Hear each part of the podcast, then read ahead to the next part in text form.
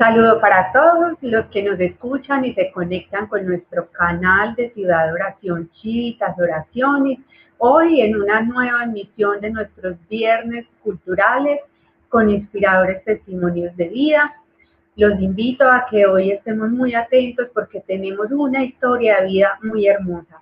Y para los que nos acompañan en este momento, los invito a que escriban su nombre, nos cuenten desde dónde se conectan con nosotros y para preparar nuestras almas y nuestros corazones a todas las luces que vamos a recibir hoy, los invito a que hagamos con mucha, mucha devoción las oraciones iniciales.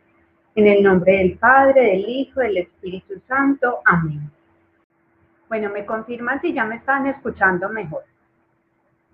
Consagración a la Santísima Virgen María. Madre, nos consagramos a ti con todas las fuerzas de nuestro corazón. Te consagramos nuestra inteligencia para conocer a Dios y nuestra voluntad para amarlo. Ponemos en tus manos nuestro pasado para que lo limpies con la sangre de tu Hijo. Ponemos en tus manos nuestro presente para que lo protejas y sostengas ponemos en tus manos nuestro futuro para que lo orientes hacia Dios. Especial protección te pedimos a la hora de nuestra muerte para que nos lleves de la mano la presencia de tu Hijo y así de Él eternamente en el reino de los cielos. Borra, Señor, mi pasado. Cuida mi hoy, prepara mi mañana. Oración para pedir la gracia de Dios. Señor, no apartes de nuestros ojos la gracia con la que hallaste a María. No apartes de nuestros oídos la gracia con la que ella te escuchó.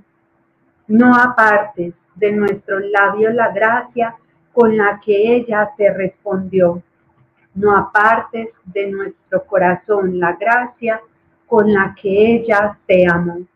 Señor, danos la gracia y hemos de obtener la salvación. Mater Civitatis, ora pro nobis. Regina Civitatis, ora pro nobis. Jesús, María y José, mantened nuestra casa en pie. Gracias Padre, gracias Hijo, gracias Espíritu Santo, gracias Trinidad Santa, un solo Dios por habernos dado tanto. Ángeles y querubines dicen, Santo, Santo, Santo, Santo Dios, Santo fuerte, Santo inmortal, ten misericordia de nosotros y del mundo entero. Amén. En el nombre del Padre, del Hijo, del Espíritu Santo. Amén. Bueno, ahora sí vamos a darle inicio a esta entrevista de hoy con Claudia Patricia Retamoso, que ya la tenemos acá. Hola Claudia, ¿cómo estás? Qué rico tenerte por acá. Hola Nora, muchas gracias. Bueno, Claudia, qué alegría poder escucharte hoy, conocer sobre tu experiencia en Dios y lo hermoso que Dios ha hecho en tu vida y en tu hogar. Entonces vamos a presentarte porque pues, muchas personas tal vez no te conocen, te tenemos por primera vez en este espacio y para que todos te conozcan vamos a, contarles un poco de ti. Claudia Patricia Retamoso es abogada de la Universidad del Norte de Barranquilla con una especialización en Derecho Comercial, con un diplomado en Matrimonio y Familia de la Universidad de Navarra, España, y actualmente está cursando un diplomado sobre filosofía, ciencia y religión de la Universidad de Navarra, España. Y actualmente ejerce como abogada independiente. Está, Claudia está casada con Jaime Alberto Blanco hace 10 años. Actualmente tienen tres hijos y lleva 12 años en los medios de formación de Ciudad Oración. Claudia decidió entregarse a Dios y ofrecerle su gran deseo de formar un hogar. Cuando menos lo esperaba, Dios, que conoce los corazones, no se dejó ganar en generosidad y le dio un gran esposo y tres hermosos hijos que hoy son su mayor regalo. Y para eso tenemos a Claudia acá, para que sea ella quien nos cuente su historia. Y ahora sí, entonces demos el inicio. Claudia, que todos queremos escucharte. Cuéntanos un poco sobre ti, cómo era tu vida antes de, de conocer los caminos de Dios y qué te llevó a sentir esa necesidad de Dios en tu vida. Bueno, Nori, eh, te cuento que yo soy la mayor de tres hermanas y soy de Cartagena, nacida en Cartagena, y luego mis padres se fueron a vivir a Santa Marta. Fui criada en Santa Marta. A la edad de 16 años eh, eh, muere mi madre por, de una enfermedad de cáncer y empecé a buscar a Dios en esa edad. Empecé a buscar a Dios y tuve una juventud muy alegre, muy activa en las cosas de Dios, en esa época de universidad. Tuve amigos que buscaban también a Dios, pero resulta que con el paso de los años, eh, como a los dos años de haber terminado ya mis estudios universitarios, yo me trasladé a la ciudad de Bogotá por temas de trabajo y empecé a alejarme de Dios, empecé a descuidar la misa, los sacramentos, eh, a, descuidar buenas, buenas amistades.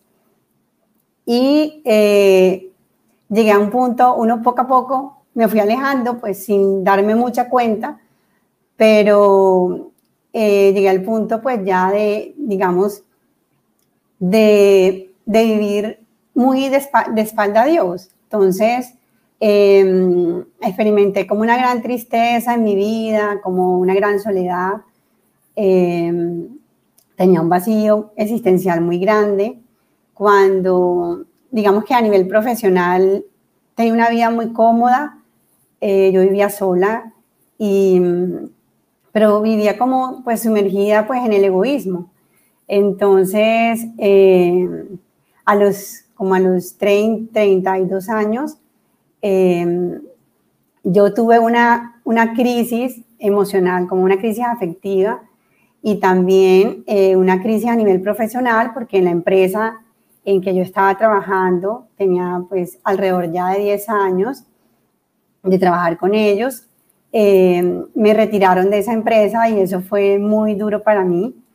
Em, entonces como que todo hizo crisis en ese momento y estaba muy, muy necesitada de Dios, muy necesitada de Dios. Em, yo, con lo poquito que, que, conocía de Dios, no me, no me ayudaba porque la lucha con, con digamos, con toda la seducción de, del mundo, de las riquezas de este mundo, no podía yo sola frente a todo. Y eh, eh, está, terminaba como por, sí, por decaer, por estar siempre como desanimada, como triste. Entonces, fue, digamos, en ese panorama, en ese panorama cuando eh, me hicieron la invitación de asistir a Ciudad Oración. Sí. Y bueno, cuéntanos, Claudia, sobre esa parte que nos acabas de decir, de esa invitación que te hacen eh, cómo fue esa invitación y en esas primeras clases, en los medios de formación de ciudadanación, ¿qué te cautivó de Chivitas? ¿Qué fue lo que te llevó a entregarte, o pues o mejor dicho, a decir, acá quiero seguir a Dios en este camino? Sí, Nori. Em, yo recuerdo eh, muy bien esa invitación eh, porque yo en esa crisis que te comentaba, que tenía pues una crisis emocional, una crisis afectiva, eh, yo hice un retiro espiritual y en ese retiro eh, una amiga que asistía a los medios de formación que yo conocí allí en ese retiro, ella me hizo la invitación, la primera invitación. Pero resulta que ella me dio los datos, que fue Linet Rodríguez, ella me dio los datos, pero esas cosas de que a mí se me perdió, pues los datos se me perdieron, los datos de que el sí. me dio sobre la dirección del grupo, sobre todo.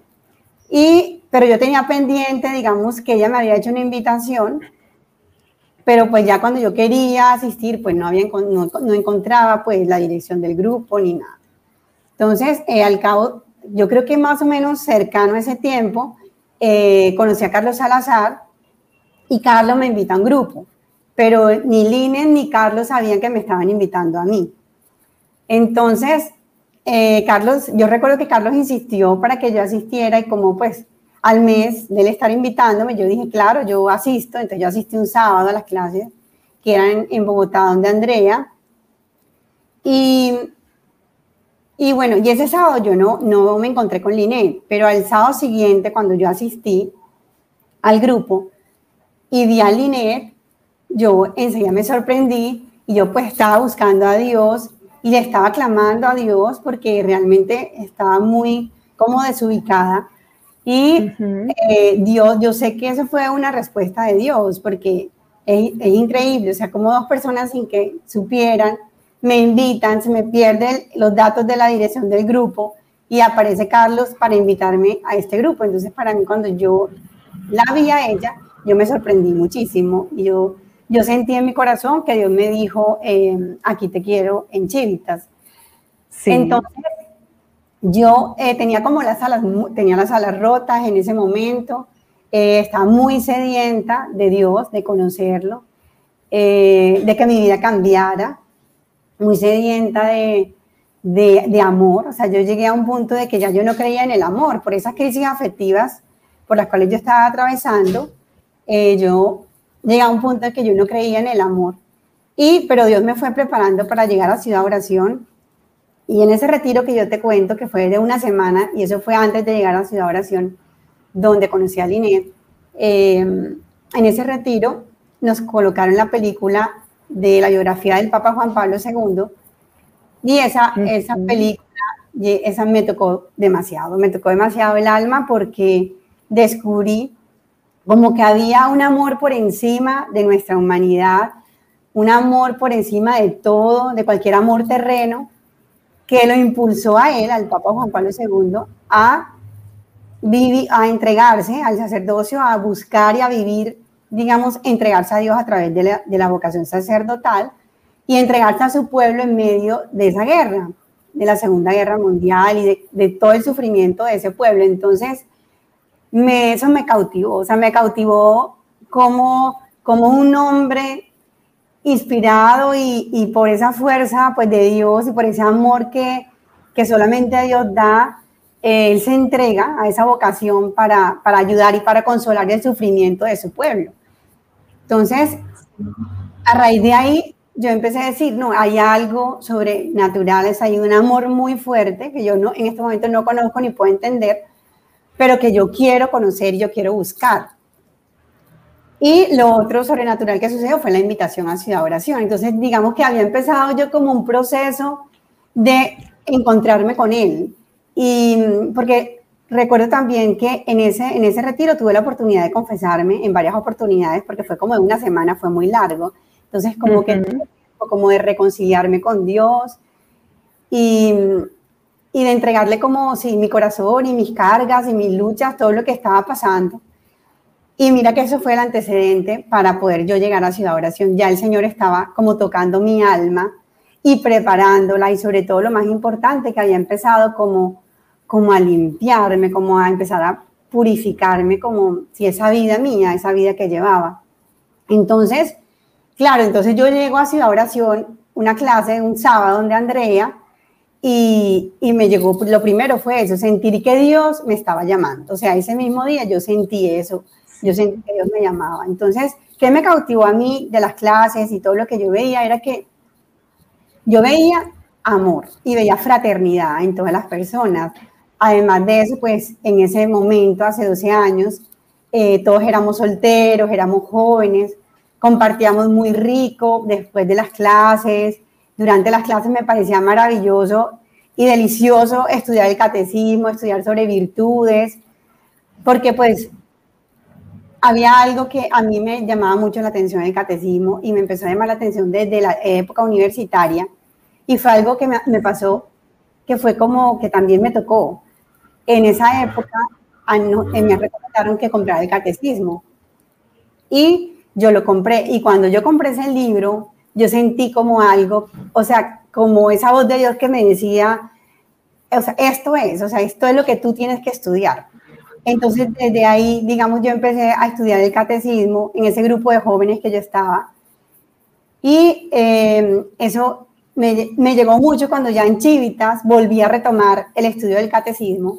Entonces, nada, yo llegué, yo llegaba a Ciudad Oración muy juiciosa y además que me gustaba mucho esa clase, yo, llegaba con mi catecismo y yo, yo recuerdo porque pues era lo que de verdad, y yo le digo al Señor que nunca se me olvide, porque eso es, o sea, recordar el, el inicio, es recordar ese fervor como fui llamada por Dios, que nunca se me borre eso de mi mente, que siempre lo tenga presente, para que mi alma siempre esté encendida en ese amor de Él. Entonces, eh, yo me acuerdo que yo llegaba, yo subrayaba y luego llegaba a mi casa y estudiaba. Y la virtud que ese día dábamos en clase, yo a la semana siguiente la ponía en práctica en mi oficina. Me acuerdo mucho. Qué hermoso. como, pues, una anécdota muy bonito era que, que nos decían, por ejemplo, no me acuerdo ahora con la virtud, yo de pronto creo que era como esa parte, pues, de la virtud de, de, de la humildad, de la fraternidad. Me recuerdo que decían un ejemplo, no, por ejemplo, si estás en la oficina, saluda a la señora de los tintos, sonríe a la señora de los tintos. Bueno, y yo, nada, yo practicaba, yo le sonreía a la señora de los tintos, le agradecía por el tinto que me llevaba y cositas así como pequeños detalles. Sí. Las ponía en práctica, pero resulta que Dios iba como trabajando en mi interior y yo pues no me iba dando como mucho de cuenta, pero Él iba trabajando con ese estudio que digamos uno de los tesoros en Ciudad Oración, en Chivitas, eh, que es el estudio de la doctrina de la Iglesia Católica. Entonces, a mí el Señor me tomó por ahí, me gustaba mucho. Y llegaba como con esa sencillez, algo que, que de pronto tú en alguna época me preguntabas y yo te decía, era que había que hacernos como niños, porque yo recuerdo también de esas primeras clases que yo era muy como sencilla y dócil como para recibir todo lo que me decían. Entonces yo recuerdo que, por ejemplo, para mí un gran tesoro en Ciudad Oración es la asesoría fraterna. Y que una persona, pues, de la misma edad que yo, con un poquito de experiencia, mucho más acá en Ciudad Oración, pues era la, como la persona que me guiaba en este caminar, me daba muchos consejos muy buenos, muchas luces que me ayudaban como a no caer en esas tentaciones y a, digamos, a, a no caer en esa tristeza que era que yo sé que la tristeza era producto de ese alejamiento que yo tenía de Dios, ya, y de estar en el pecado. Entonces, entonces como que esa luz que me iba entrando, que me iba llegando y que yo iba como cortando con esas situaciones que, que daban origen al pecado y eso, pues me gustaba mucho eso, atender los consejos. Sí. Entonces, como con mi alma muy de niña, eh, a pesar, digamos, que pues que no era nueva en las cosas de Dios, porque de todas maneras desde yo sé que desde los 16 años estaba buscando, pero yo realmente quería que esa vida mía pasada Dios la destruyera porque no estaba bien encaminada y porque, porque yo no le estaba haciendo fiel a Dios, no le estaba haciendo fiel a Dios, mi corazón se endureció mucho. Como yo te digo que ya yo llegué a un punto de pues no creer en el amor a Dios y a que ya a relativizar muchas cosas de la doctrina de la iglesia. Entonces, entonces bueno, yo quería ser una mujer nueva y Dios me fue transformando poco a poco. Entonces, eh, en las clases yo recibía como esa doctrina, ese conocimiento, y luego en la asesoría también me confirmaban esas luces, esos consejos, esas recomendaciones, y yo la así, como te digo, así como al pie de la letra, cada semana en mi asesoría, contaba sobre mis luchas y me fueron ayudando y me fueron guiando como en este camino en Ciudad Oración. Bueno, Claudia, vemos que el Señor le da gusto a todos. Él diseña esa vocación que quiere para nosotros desde una eternidad con nuestros gustos. Pues a ti que te gusta, te apasiona el estudio, el Señor te dio ahí en el punto clave y eso fue una confirmación también para ti al ver que éramos un grupo de estudio que nos apasionaba a todos y nos apasiona estudiar. Entonces, hermoso como el Señor hasta en los mínimos detalles nos cautiva. Y tú nos contabas hace un momento que tú llegas a Ciudad de Oración con una gran tristeza a pesar pues de ser cercana a las cosas de Dios, no habías tenido la oportunidad de tener pues una asesoría y de conocer muchas cosas de Dios en profundidad.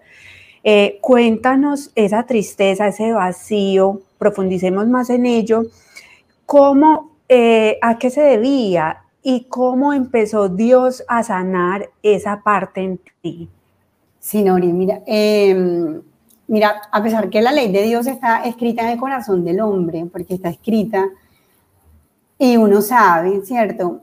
Y uno sabe pues que, que está mala lo que tú haces, pero resulta que esa conciencia, en la medida en que uno se va alejando de Dios, esa conciencia se va nublando y el corazón se va endureciendo. Entonces, entonces eh, eh, al endurecerse ese corazón y al no tener esa luz clara, y sobre todo porque, porque Nori, mira, uno, desafortunadamente, uno eh, cuando está joven, si estás solo, si no tienes buenos amigos, si no estás en buena, digamos, en buena compañía, em, pues te deja seducir pues de las riquezas del mundo, ¿cierto? Entonces, de los placeres del mundo. Entonces, eh, digamos que yo en mi juventud fui muy feliz en esa época universitaria porque pues mis amigos eran de Dios y pues fue muy sano, compartíamos, pero pero me fui alejando, ya pues en la edad adulta me fui alejando y digamos no tuve como nadie, Nora, o sea, una guía. Yo, yo a veces yo medito mucho sobre eso y me pongo a pensar, hombre, si yo hubiera en esa época, te hablo de, de los 30 años en adelante, y que fue una época dura para mí llegar a los 30 años, eh, tuviera un amigo que me hubiera hablado de Dios, me hubiera dicho, mira, vale la pena que luches, vale la pena, no te expongas a las tentaciones. El pecado trae consecuencias tanto en el alma, en el corazón, en tu cuerpo, heridas muy graves, muy profundas. Esto tiene consecuencias, pero no, o sea, yo no tenía nadie que, no, o sea, ni, un ni una sola persona a mí me dio un buen consejo en ese momento. O sea, yo vivía mi vida muy sola. Yo a los 30 años, como te comenté, eh, vivía acá en Bogotá y mi vida pues era pues el trabajo, y ya, o sea, yo vivía en el trabajo para la casa, el trabajo para la casa y pues la gente, las amistades, pues eran pues, las personas que tú te relacionabas en el trabajo. Eh, pero entonces, digamos que eso me hizo falta, como tener un grupo, entonces yo valoro muchísimo eh, cuando yo llego a Ciudad Oración, porque es la importancia de un grupo que te da como la fuerza y el buen ejemplo, te arrastra, el buen ejemplo te anima, el buen ejemplo te da como esa fuerza que tú no tienes sola, que realmente uno no lo tiene y uno sola no puede. Entonces, por eso es que yo tengo un especial amor hacia los jóvenes, porque, y me, me no sé, como, sí, como una gran necesidad de, digamos, como de estar con ellos y de hablarles y de aconsejarlos, porque, porque yo fui joven, pero yo, gracias a Dios, en ese momento, digamos, de la juventud, que fue la época, pues, de la universidad para mí, digamos, en ese momento, como estaba con Dios y con gente de Dios y le servía a Dios dentro del grupo que estaba, pues yo lo pasé muy feliz, ¿ya?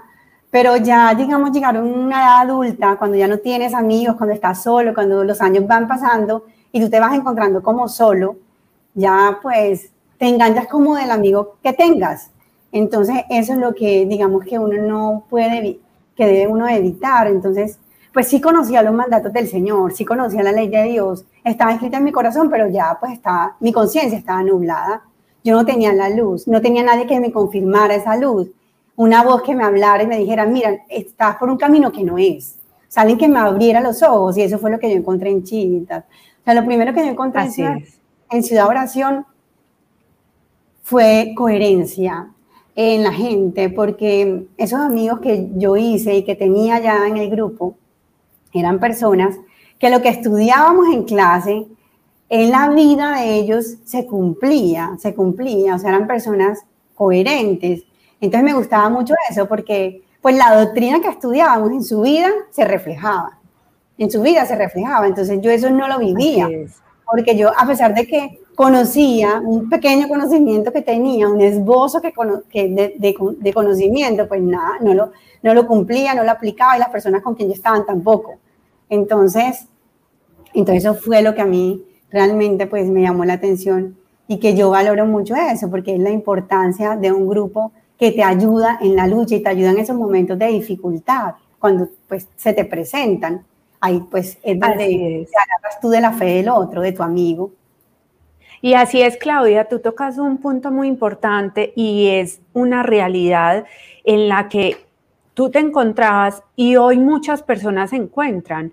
Eh, van pasando los años, van llegando a esa, a esa edad adulta y se encuentran solos, porque en la juventud no cultivaron esas amistades que realmente vivieran como el alma anhela, porque es que el alma anhela estabilidad, el, alma anhela la felicidad verdadera, que solo Dios la puede dar. Entonces, es muy lindo esto que tú nos dices porque vemos la importancia de rodearnos de buenos amigos, de personas que realmente le aporten a tu vida. Y esto lo aprende uno, que realmente solo se consiguen en Dios, con personas de Dios, con personas que tengan esos principios que solo Dios aporta. Claudia, eh, quiero que profundicemos un poco porque pues nos interesa mucho este tema, porque bueno, ya pues tú nos has contado como ese anhelo de tener un esposo, una familia, una compañía, un hogar creo que para muchas mujeres es un anhelo en común y cuando empiezan a avanzar los años y aún ese deseo no se realiza, pues no se ve realizado, puede haber mucha ansiedad y angustia por el tema. Cuéntanos cómo fue tu caso relacionado con este punto de querer formar un hogar. Sé que tu experiencia nos puede servir a todos y en especial a muchas mujeres y hombres eh, solteros que estén atravesando por algo similar. ¿Qué sentías? ¿Qué pasaba por tu mente y cómo Dios te llevó a gestionar este tema?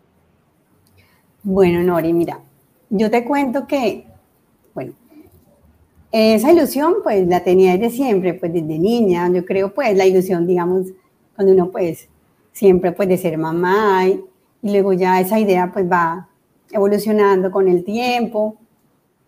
Em, pero eh, cuando yo llego pues a esa edad, a los 30 años, y me doy cuenta de que eso no se ha cumplido en mi vida y que yo he tenido muchos, pues, tuve muchos fracasos emocionales, afectivos, entonces em, ahí me doy cuenta que, que, que cómo es que necesito realmente eh, buscar como como esa guía, o sea, como esa luz, ¿cierto? Entonces, em, yo lo que, digamos, para mí era una obsesión, o sea, se convirtió en una obsesión. Ya después de los 30 fue una obsesión. Y como, y yo llegué a la primera convivencia en Terranova y tuve una asesoría con la esposa de nuestro director, con nuestra madre María. Y yo recuerdo que ella me dijo que las ilusiones son como unas espinas que se clavan en el corazón. Mm, y esas espinas hay que pedirle a Dios que pues se las saque, porque, porque, porque Dios no compite con esos afectos en el corazón del hombre. Entonces, entonces yo, hice, yo cumplí ese consejo que me dio María entonces yo iba al Santísimo y yo le entregaba el corazón y las ilusiones al Señor, le iba entregando como ese, ese sueño, es que esa idea es muy fuerte, esa idea del matrimonio, esa ilusión del matrimonio, algunas personas la tienen muy fuerte y yo la llegué a tener muy fuerte también, pero demasiado fuerte al punto de que yo ahorita reflexiono, ya con la doctrina, yo digo, eso es una idolatría, porque realmente uno no está amando a Dios por encima de todo, con todo el corazón, con todas las fuerzas, con toda la mente, como nos dice el primer mandamiento de la ley de Dios. Entonces, no, o sea, esa, ilusión, si eso no está bien enfocado, si eso no está bien dirigido, si no está desprendido del todo, pues, y si no está debajo, digamos, debajo de Dios, pues eso es una idolatría y eso, o sea, eso es un pecado, pues eso se convierte en un ídolo para ti. Entonces, eso era lo que yo, o sea, todo como que en mi vida todo giraba en torno a ese tema, al matrimonio. y, y era, pues era mi Dios y por eso Dios no podía estar en mi corazón hasta que esas espinas no salieran porque realmente Dios quiere ocupar el corazón del hombre, todo el corazón y reinar en él y él dirigir nuestra vida, nuestros afectos, nuestros sueños, nuestros planes, pero no, no de esa manera, como pues aquí lo quiere hacer uno todo a su manera. Entonces, yo le consejo de nuestra Madre María y le entregaba ese corazón a Dios y así. Y digamos, yo tuve como esa lucha por mucho tiempo, pues yo no me acuerdo cuánto tiempo, pero se lo entregaba y hacía pues todo. Hasta que un día yo recuerdo, eh, por una de esas crisis afectivas, yo recuerdo que ya de rodillas, yo sola en mi apartamento, yo renuncié a esa ilusión, pero con todo mi corazón. Ya. O sea, eso fue algo así como que sale del corazón que yo lloraba, bueno, lloré, lloré mucho, lloré mucho y le entregué, o sea, yo me sentí ese desprendimiento de esa ilusión total. Y yo, em, bueno, y le pedí perdón a Dios, pero mucho, pero con todo el alma, con todo el corazón, pues yo creo que, que Dios me perdonó ahí, mejor dicho, muchos pecados, porque yo, yo sentí eso, o sea, yo sentí como una fuerte liberación. Y yo lloré y lloré y entregué. O sea, yo le dije, mira Dios, yo te entrego esa ilusión, porque yo me quiero quedar es contigo. O sea, ya yo no quiero, yo no quiero un amor humano, o sea, no, o sea, primero que como no creía mucho en el amor humano, entonces yo no creía porque había tenido muchas experiencias negativas, entonces como que es, o sea, no puedes creer en algo que no, no has vivido. Entonces, pues no, nadie ama lo que no conoce, pues no, Yo no tenía como esa experiencia. Entonces, yo le dije, no, o sea, tú eres lo único real de mi vida. Yo solo quiero estar contigo. Yo renuncio a esa idea del matrimonio. O sea, si tú me quieres sola, yo aquí me quedo sola. O sea, no importa, pero yo quiero estar contigo, fue lo que yo le dije. O sea, yo quiero estar contigo. Siempre quiero estar contigo. Y bueno, y eso fue ya. Yo sentí que renuncié a esa idea. Pues de ello me desprendí. Claudia, esa, eso que, esas palabras de nuestra Madre María, pues que te dice son hermosas, las voy a repetir que las ilusiones son como espinas que se clavan en el corazón y el problema es que si están allí, pues le están quitando espacio a Dios que quiere entrar en el corazón. Entonces, hermoso que pues vemos que tú haces un acto de desprendimiento sincero con todo el corazón y Dios que es tan magnánimo te sorprende entonces cuéntanos en qué momento y cómo conoces a Jaime, tu esposo, cómo se hacen novios. Háblanos de esta historia de amor, que pues acá nos emociona mucho esas historias de amor. Entonces cuéntanos porque sé que después de ese acto de, desprendimiento justo eh, conoces a Jaime, quien es tu esposo. Ay, no, y mira, hay algo muy bonito también en esa, en la otra pregunta, antes de empezar a hablar del regalo que yo recibí en el matrimonio, bueno, uno es que hubo mucha pureza de corazón en esa renuncia. Es decir, era de verdad, o sea, era real. O sea, ya no me interesaba ningún hombre, o sea, en ese sentido, pues. Entonces, bueno, hay una anécdota, bueno, muy bonito, pues íntimo con el Señor que yo le dije al Señor, bueno, hay una cosa que me da muy duro, Señor, yo le dije en ese desprendimiento. Y es que, como, pues, que, o sea, me da muy duro no, no tener nadie con quien cenar, ¿ya? Yo creo que de la, digamos, de la parte de, de, de mi historia de vida de soltera, lo más duro para mí era no tener con quien compartir la comida. Entonces, en la noche comer sola me da muy duro, mm, tal vez porque pues en mi familia pues nos acostumbramos a, a comer juntos, el almuerzo, la cena, todo. Entonces me da muy duro esa parte, entonces yo pues le decía al Señor, no, pues ya, cuando esté muy mayor o algo, pues ayúdame, o sea, en una comunidad, en algunas, con algunas monjitas, porque pues yo no conocía pues de chivitas, de este carisma laical ni nada, no conocía muy a profundidad, pero yo le decía al Señor, mira, no importa, pero que yo tenga alguien con quien comer, le decía yo al Señor, este, que yo tenga alguien con quien comer y con quien compartir, ay, ¿cómo te fue en el día? Porque era tan, pues, doloroso no tener como, digamos, alguien con quien hablar, con quien compartir una cena. Entonces, no, fue muy lindo eso, de verdad esa pureza. Y otra cosa que te quiero también contar de esa parte es que, que hay una frase muy linda, creo que es tomada de la escritura y que hace parte de una canción que yo he escuchado mucho de la hermana Glenda, que es que eh, dice así, tú me has seducido, tú me has seducido, Señor, y yo me dejé seducir. Entonces, es hermosa esa frase porque eso fue lo que a mí me pasó, o sea, tú me sedujiste, Señor, o sea, fuiste más fuerte. Y fue, es hermoso porque realmente sí, o sea, el Señor, o sea, Dios me enamoró, o sea, conquistó ese corazón que estaba todo herido, todo roto con esas espinas, el Señor lo fue sanando y lo fue transformando y me regaló eso. Bueno, no, entonces pasa el tiempo y em, pasa el tiempo, Jaime llega a Ciudad Oración el día de mi cumpleaños, un 12 de noviembre, ¿no? Pues uno dice, definitivamente cuando uno le entrega su historia a Dios, todo es, todo es sobrenatural, ¿ya? Todo adquiere un sentido, cada cosa, cada acontecimiento, y aquí no dejaríamos nunca pues de hablar de Dios y de todo lo que Él hace día a día en nuestra vida. Entonces Él llega un 12 de noviembre, que es el día que yo cumplo años, llega a una clase de los jueves, en esa época nos reuníamos donde Linet, allá en Bogotá, los jueves, y él llega, pero yo estaba de vacaciones en ese, ese día, estaba, estaba de vacaciones en esa época con mi familia, yo no estaba en Bogotá.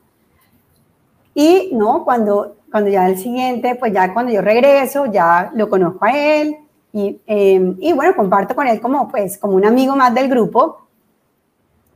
Y, em, pero no, pues, nuestros corazones, ni él ni yo hicieron clic, no, nada en ese momento. Eh, como un amigo más, con ese cariño, pues, sincero y fraterno que hay entre, entre nosotros, entre todos. Y amistad, bueno. Y fui, eh, recuerdo mucho que fuimos también a una tertulia en un fin de semana a vernos una película y nos tocó sentarnos juntos por primera vez, de casualidad, sí. Entonces, eh, nos sentamos juntos y ya y empezamos como a conversar, pero por cosas de, la, pues, de amistad y eso, hablar, normal. Entonces, pero era muy rico compartir con Jaime. Entonces, eh, resulta que mi trabajo quedaba muy cerquita eh, donde él trabajaba también, donde él pasaba muchas veces. Entonces, ay, ¿qué, ¿qué, estás haciendo? No, vamos a almorzar. Bueno, y siempre compartíamos, lo pasábamos muy rico, pero nunca más allá, ni él ni yo, em, eh, digamos, como alguna idea que se nos había pasado por la mente o algo. No, nada, nada. Em, a todas estas, pues, Jaime eh, había iniciado un proceso de nulidad de su matrimonio anterior, pues yo la ayudé eh, y ya pues en el momento cuando pues a él le dieron la sentencia, ya ya empezamos como una relación ya mucho más seria, entonces pues ya ahí que si quería ser su novia y como pues el noviazgo nos han enseñado que ese noviazgo en Dios pues es una amistad donde se conoce el uno al otro, donde hay ese conocimiento que es algo pues muy bonito porque realmente porque es muy puro, porque no se ofende a Dios con el noviazgo. El noviazgo nunca te da licencia pues, para pecar ni nada. Y, y los mandatos del Señor son muy claros y a Dios le agrada que nosotros cumplamos esos mandatos. Y si Él nos ha mandado a que tengamos un noviazgo de esa forma, así en pureza, es porque Él sabe todo lo que eso significa y todo lo que te va a servir para, para, para que para tener un matrimonio bien cimentado, que tenga unas bases firmes y fuertes. Todo lo que va a traer de alegría a un noviazgo en Dios. Porque... Y es que así es, Claudia. Eh, aquí acabamos de pasar una foto de lo que podíamos ver, esa sonrisa tan pura, tan transparente y esa verdadera alegría que el Señor da de vivir un noviazgo así, es algo que se puede presenciar. Y cuéntanos ¿En qué momento deciden casarse? ¿Cómo fue la pedida en mano? ¿Cómo fue el matrimonio? Bueno, listo. Entonces, no, eh, entonces ya, pues sale la sentencia de Jaime, pues los dos nos pusimos pues muy felices porque sabíamos que pues podíamos ya cumplir ese proyecto que pues alguna vez ya pues ya pues digamos, hablábamos, ¿cierto? Entonces, eh, no, pasaron ocho meses después de, ese noviazgo, pasó la sentencia, el noviazgo, Y ocho meses y nos casamos a los ocho meses. Eso fue en febrero, salió la sentencia y en, en octubre nosotros ya pues nos casamos. Fue una ceremonia sencilla. Eh, nos casamos en la mañana, tuvimos un almuerzo con la familia y luego viajamos a Terranova y nos tenían una fiesta muy hermosa allá en Terranova. Por ahí también hay unas fotos eh, donde estaban muy felices compartiendo y bailando cumbia. Y yo era muy feliz bailando canciones de acá, de la costa. Entonces, eh, fue muy lindo, Nora, pues el matrimonio, porque realmente... Qué hermoso. y vivimos como un noviazgo muy grato a Dios. Entonces, pues se cumple eh, lo del el matrimonio también. Entonces fue algo pues muy alegre, realmente muy bello. Claudia, y es que tanto tu experiencia como la de Jaime, la verdad, es un regalo de esperanza. Eh, ver cómo Dios da los mejores regalos. Él conoce los anhelos de nuestro corazón y si los ponemos en sus manos con total desprendimiento, Él nos da lo mejor de lo mejor. Para Jaime fue una segunda oportunidad de amar de verdad, de conocer el verdadero amor en Dios. Y para ti fue concederte tu sueño ya cuando lo veías muy lejano, ya cuando se lo habías entregado por completo. Bueno, Claudia, vemos que te casas con Jaime, que pues que antes de casarse pues viene un, un noviazgo muy lindo en pureza, te casas con él, ese es tu primer regalo, eh, un esposo, un hijo de Dios. Y al tiempo llega tu hija, María Juliana, tu primer hija. Luego, pues voy a resumir como esta parte, porque pues como el tiempo es eh, corto y ya se nos está acabando, pues voy a resumir que tú tienes una niña, la primer hija, luego tienes a, a Juan Fernando y a Rafael. Y Dios te ha dado pues un regalo muy lindo con estos hijos, cuando ya no te lo esperabas, pues te ha dado tres hijos y te ha dado la experiencia de ser mamá. Cuéntanos para ti, ¿qué ha significado ser mamá?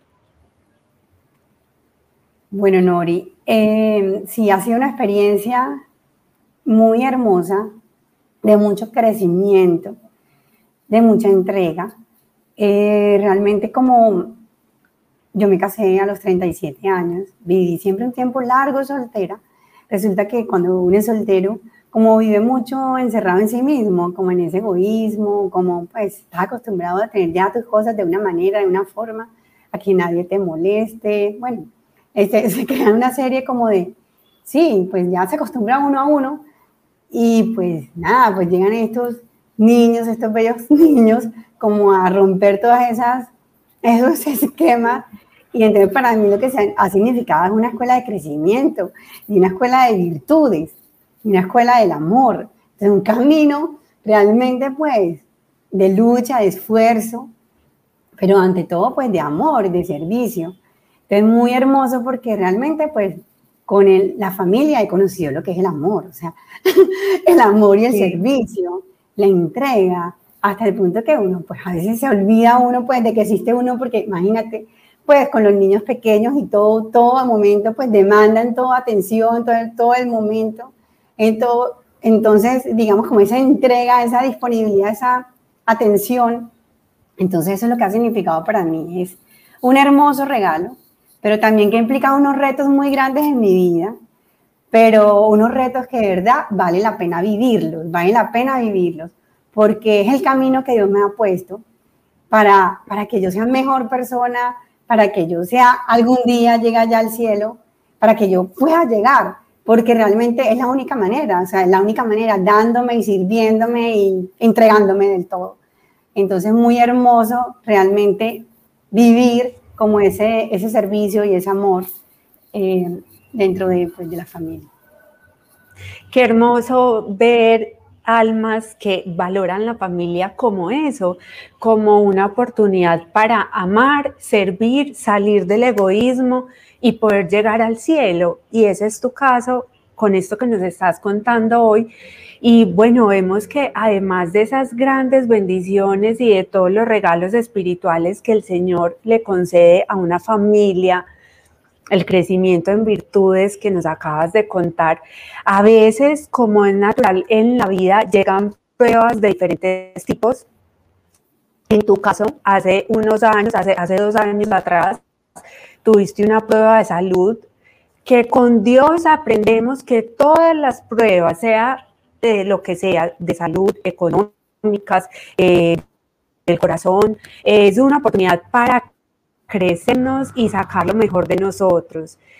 Quisiéramos, eh, Claudia, que nos compartiera sobre tu experiencia con esta prueba que nos va a servir a todos para aumentar la fe, la confianza en Dios y aprender a llevar también una prueba de la mano de Dios.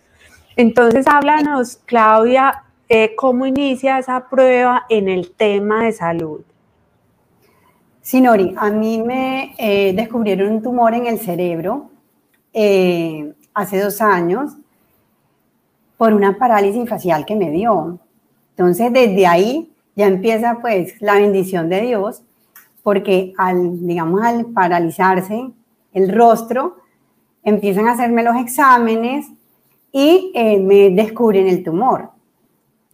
Entonces, cuando a mí me descubren el tumor, el neurocirujano em, me dice, bueno, como que me iban hablando y yo me siento en ese momento como que era un espectador, me siento como una espectadora, cada vez se iba como agravando el tema y, em, pero Dios me daba como la fortaleza, fue de la mano de él, entonces la fortaleza como para, para tomar las decisiones que, que tuviera que tomar.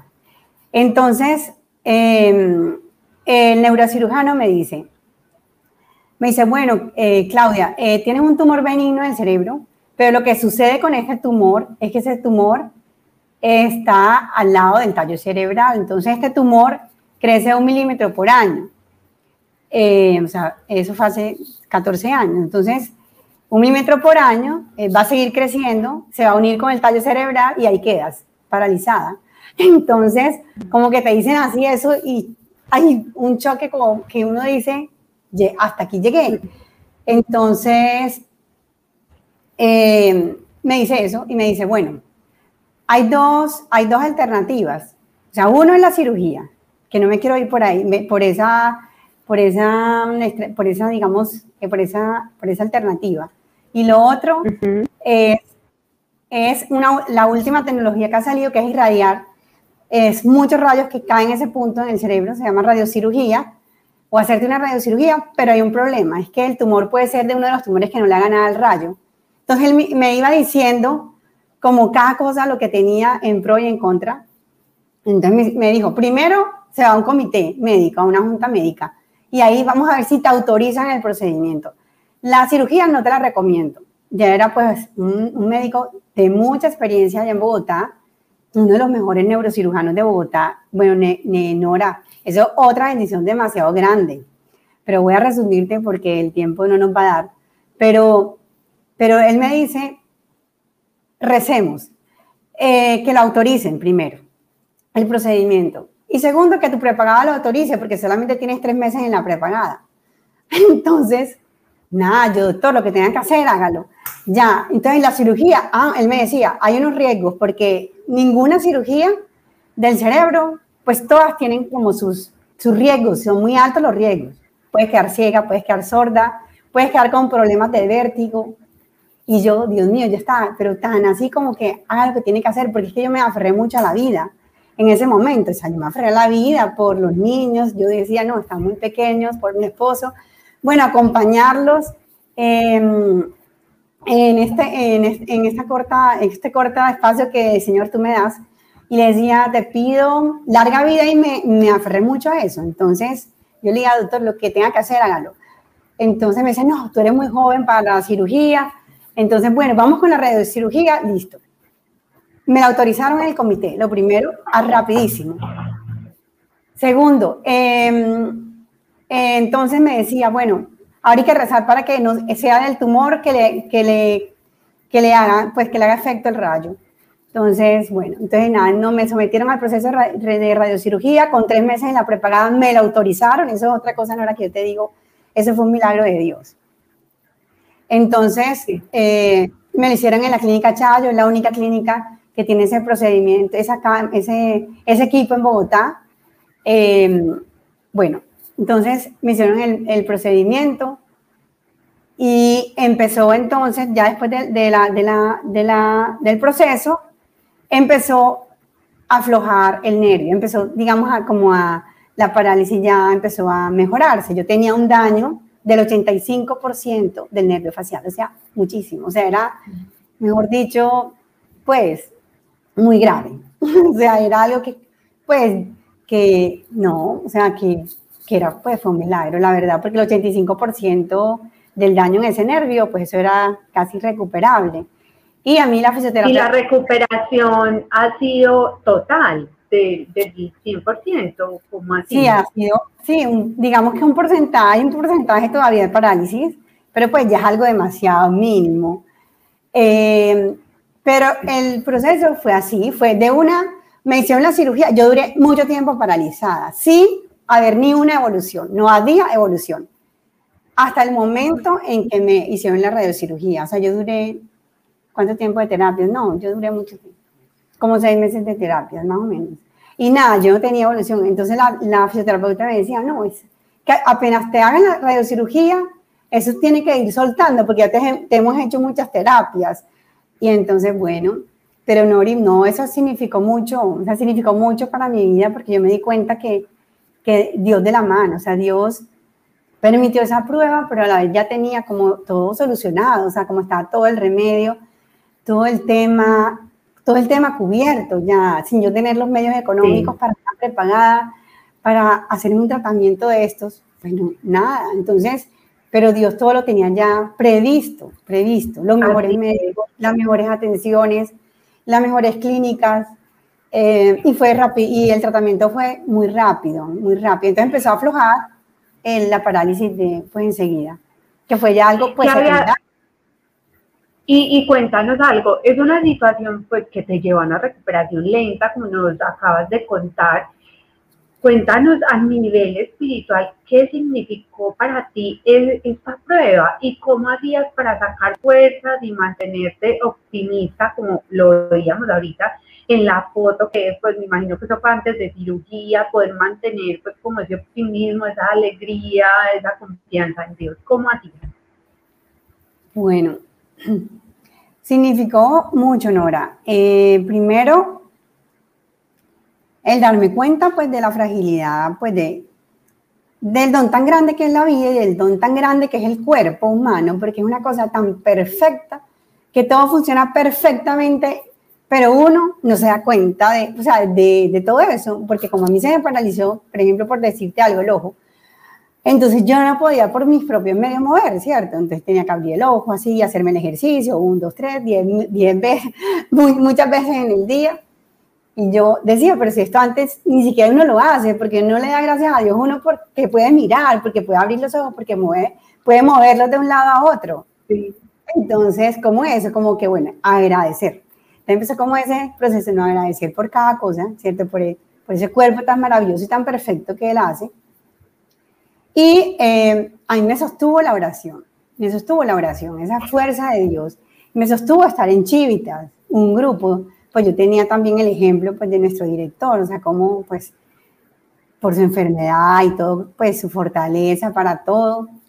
Entonces, bueno, tenía como eso, como esa, esa, esa fortaleza que me da el grupo, nuestros directores, nuestros hermanos, la oración.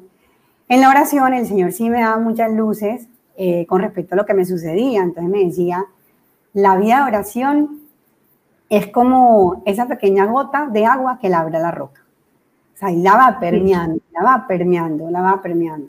Entonces, no importa que uno no se dé cuenta, pero la oración va siendo algo muy grande en tu vida. Eh, esa pequeña gotica que aunque tú digas, ay, pero si es casi nada lo que hago, o bueno, cualquier cosa, o esfuerzo mucho o poco lo que tú hagas, pero es algo que para Dios es muy grande y va labrando como esa, esa roca tan dura que es nuestro corazón. Entonces, me, ¿por qué? Porque me costaba mucho hacer los ejercicios, hacerlos tan frecuente y tan, sí, varias veces en el día, ir a las terapias diarias con, más, con todas las actividades que yo tenía en casa, bueno, entonces me costaba mucho esfuerzo. Entonces, pero él me decía, yo salía a trotar porque me, me, se me facilitaba caminar y ir haciendo los ejercicios de la, del rostro, de la cara.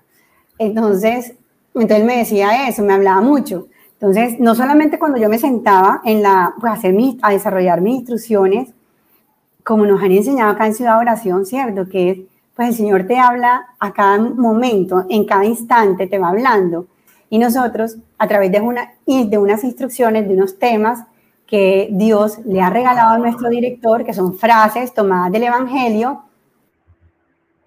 Claudia, bueno, creo que ahí se te fue el sonido, pero eh, termino por ti. Muy bonito eso que nos estás diciendo, que de todas formas aprovechaste este tiempo de, de estar así en esta situación para acercarte a Dios, hacer oración y para crecer en gratitud. Es hermoso esto, Claudia, que nos cuentas. El Señor, la verdad, es la vida, hace que nuestro paso en la tierra sean regalos, bendiciones, pruebas, momentos difíciles, pero todo de la mano de Dios aporta significativos crecimientos para, para nuestra alma y para que sean todas estas cosas peldaños para subir al cielo.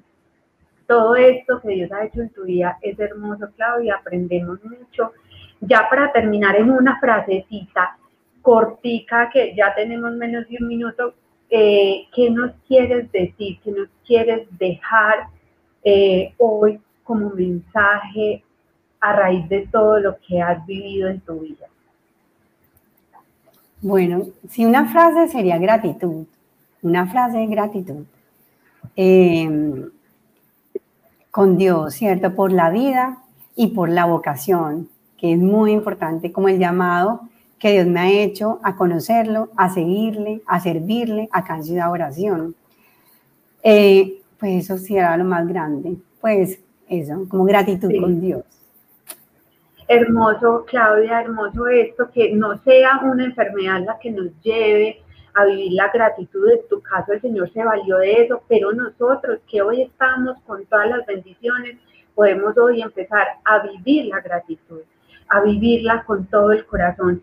Claudia, te agradezco, te agradecemos todos por haber estado acá, por este espacio, por todas las luces y bueno, esperamos tenerte en una próxima oportunidad. Gracias a ti, Nora, por esta invitación. Bueno, Claudia, un saludo en tu casa y nos vemos. Chao, chao. Bueno, terminamos hoy un edificador testimonio que nos hace tener esperanza y que todas estas luces queden muy guardadas en el corazón para que sea un motivo de confiar en Dios.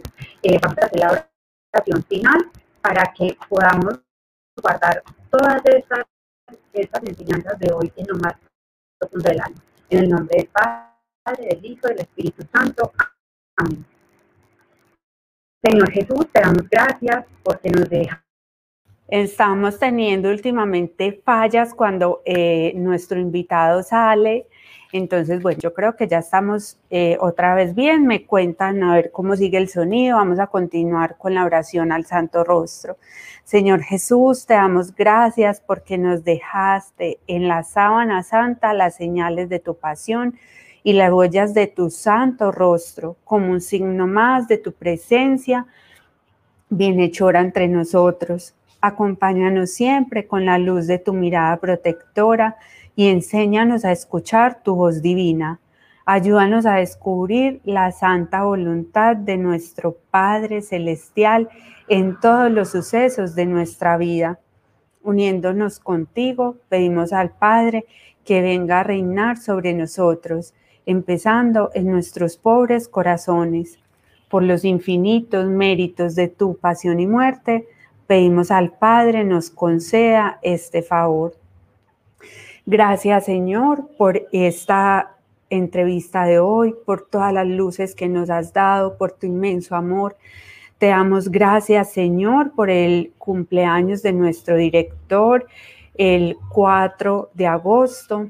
Te pedimos por su vida. Síguelo bendiciendo, Señor. Síguelo bendiciendo. Te, pedimos también y te damos gracias por la recuperación de Jorge Arroyave. Síguelo sanando, Señor. Te pedimos por todos los enfermos de COVID, por nuestro país.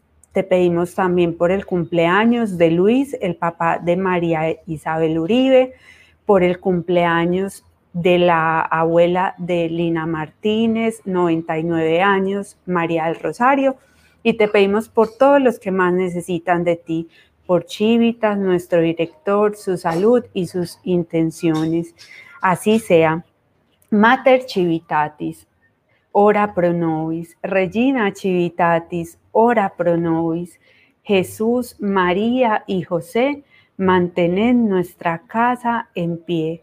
Gracias Padre, gracias Hijo, gracias Espíritu Santo, gracias Trinidad Santa, un solo Dios, por habernos dado tanto.